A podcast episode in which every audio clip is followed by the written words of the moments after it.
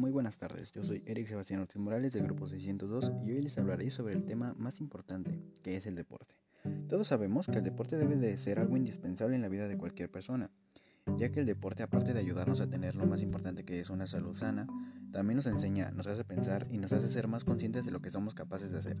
Y aparte de todo esto, nos ayuda en cualquier situación de nuestra vida diaria, así como en la etapa de la adolescencia. En la etapa de la adolescencia nos ocurren muchas cosas. Estamos estresados por la escuela, por problemas de nuestra edad o por cualquier otra cosa.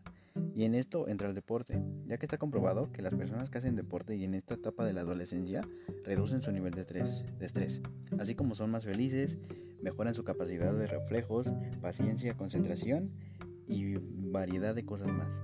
Como deportista de alto rendimiento, puedo decir con total seguridad que el deporte me ha ayudado en muchas cosas en mi adolescencia.